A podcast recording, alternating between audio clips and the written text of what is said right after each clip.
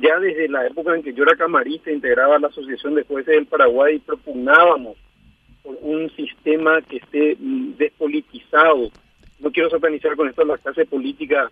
pero evidentemente creo que tenemos que intentar un modelo distinto al que nos estableció la Constitución del 92, un modelo en donde el juez se deba a solamente a su conciencia, básicamente, eh, tiene que haber siempre, va a tener que haber siempre un órgano que designe, un órgano que remueva. Eso es inevitable. Esos órganos van a estar formados por personas. Pero estas personas, la extracción de estas personas, de dónde elegimos a estas personas, creo que es gravitante.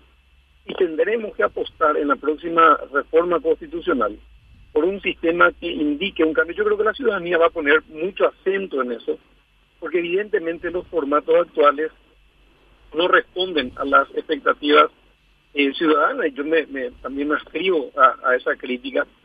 eh, e intentar otro modelo, un modelo más parecido, por ejemplo, a tribunales éticos que designen, yo que haya ser un tribunal de juzgamiento, sino una composición distinta, eh, más del, del, grupo académico, más de, de, ministros de la Corte que se hayan jubilado eh, con honores, con reconocimiento ciudadano, que hay, existen casos, por supuesto, y y, en, gran cantidad es decir, pasa, yo creo que, eh, eh, Carlos, por, por apostar a un modelo distinto con respecto a este tema y también en seguir implementando prácticas que me parecen importantes. Lo decía hace un rato, las prácticas que quedan eh, o aparecen nuevas inclusive. pero realmente nosotros en la Corte estamos apostando, por ejemplo, y no es una cuestión menor, lo hablamos varias veces, el tema del expediente electrónico, cantidades de corruptelas que se que se tejían alrededor el simple manipuleo de papeles. El, el expediente se perdió, el expediente se traspapeló, el expediente no se puede fotocopiar. Eh, hoy día esas corruptelas están desapareciendo a nivel país. Tenemos casi unas 50 eh, ciudades ya digitalizadas, lo que implica eh, una lucha una lucha muy fuerte por la transparencia. Estamos poniendo en manos de la gente y dentro de unos días vamos a lanzar una campaña publicitaria y uso ese término apropiadamente para contarle a la ciudadanía aprovecho este espacio que me da para contarle a, las personas que nos están escuchando, para contarle a la ciudadanía que ellos pueden ir a inscribirse en la Corte, eh, una, gestión que dura pocos minutos, para controlar ellos mismos los expedientes, o sea, para tener acceso al expediente electrónico en sus casas, controlar nuestro trabajo, el trabajo de los jueces, el trabajo de los de los camaristas, el trabajo de sus abogados, el trabajo de los funcionarios judiciales. Es decir, eso de que me van a contar cómo fue en el proceso, queremos dejar atrás y queremos que la ciudadanía sea la primera en, revisar realmente lo que estamos haciendo a través del control de sus causas. Eh, es decir, falta muchísimo por hacer, creo que tenemos que apostar a, modelos nuevos con respecto a, los órganos de designación y de, y de remoción de jueces, pero también pasa por una eh, apuesta muy fuerte a transparencia, eh, pero no hablar transparencia en forma utópica, en forma filosófica, sino formas efectivas de transparencia. Y apostamos muy fuerte en la Corte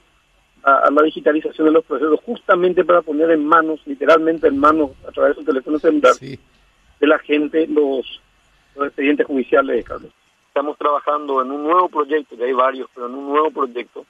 para crear la carrera judicial, para una ley que regule la carrera judicial, que se base justamente en categorías y en grados de modo tal a que la persona que ingrese a la carrera judicial en, una categoría determinada, pues se fue de primera instancia, Cámara de Apelaciones, pues de paz, van a ser tres categorías, eh, vayan, vayan ascendiendo internamente de conformidad a una serie de grados que van a ser todos puntuados muy objetivamente. Para ello estamos trabajando con la colaboración de USAID en este momento y de las ONG que, de las cuales USAID delega también el trabajo eh, en, elaborar una buen, un buen proyecto que le vamos a plantear al Congreso, porque entendemos que algo que, no solamente por lo que señalaba, doctor, que tiene que ver con, con asegurar independencia y transparencia, sino principalmente por una cuestión de justicia, es decir, el juez que entra el día uno como juez de primera instancia gana lo mismo que el juez de al lado que tiene 15 años de experiencia. Entonces eh, entendemos que es eh, bueno también que los periodistas, eh, que las personas que, que, saben más, ganen más, que tengan más experiencia. Además, lo mismo pasa en el ámbito del periodismo. Un periodista consagrado después de muchos años, evidentemente gana muchísimo más que un chico joven que ingresa como cronista, como notero, que va haciendo las, las, notas en la calle. ¿Por qué? Porque es una cuestión de carrera, que más o menos la regulamos en el ámbito privado así, o sea, la persona de más prestigio, de más renombre, de más versación, de más instrucción, gana más que los que tienen una, menor instrucción. Debemos hacer eso. de hecho, ahora mismo, los jueves, los días jueves, tenemos reuniones semanales para discutir un anteproyecto de ley que se está trabajando eh, con colaboración de, de USAID. Y realmente nos parece inadmisible que no tengamos todavía una ley de carrera. En el ámbito de tu pregunta te quiero comentar que es una ley de carrera judicial, o sea, no para el Ministerio Público ni, ni para la sindicatura, sino estrictamente judicial.